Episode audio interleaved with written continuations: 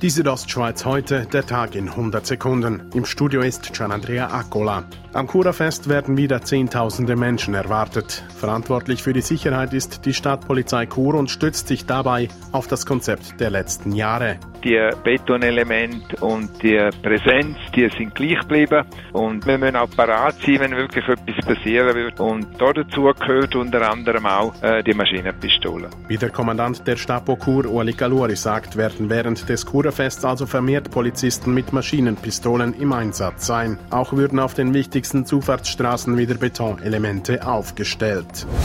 Bei der Klinik Waldhaus in Chur wird eine neue Notfallstation gebaut, weil die alte nicht mehr zeitgemäß ist. Mit der neuen Notfallstation soll die psychiatrische Behandlung in Graubünden verbessert werden. Dazu gehört unter anderem Ideen wie die offene Psychiatrie, also dass man nicht davon ausgeht, dass man Menschen muss einsperren muss, um sie zu behandeln, sondern dass man menschliche Beziehungen in den Vordergrund stellen sagt Andres Schneeberger, der ärztliche Leiter der psychiatrischen Dienste Graubünden. Die neue Notfallstation soll im Herbst 2021 fertig werden und kostet rund 24 Millionen Franken. Im Kanton Graubünden sind immer mehr Haus- und Wildkaninchen von einer Viruserkrankung betroffen.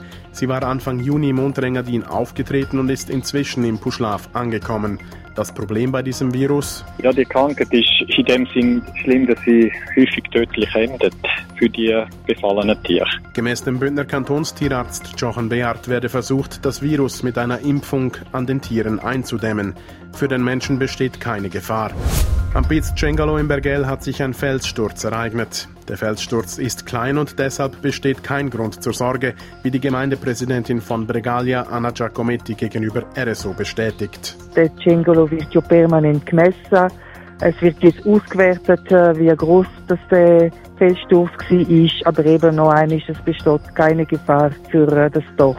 Da der Piz Cengalo stets in Bewegung ist, sei der heutige kleine Felssturz nicht überraschend, sagte Anna Giacometti weiter. Die Südostschweiz heute, der Tag in 100 Sekunden, auch als Podcast erhältlich.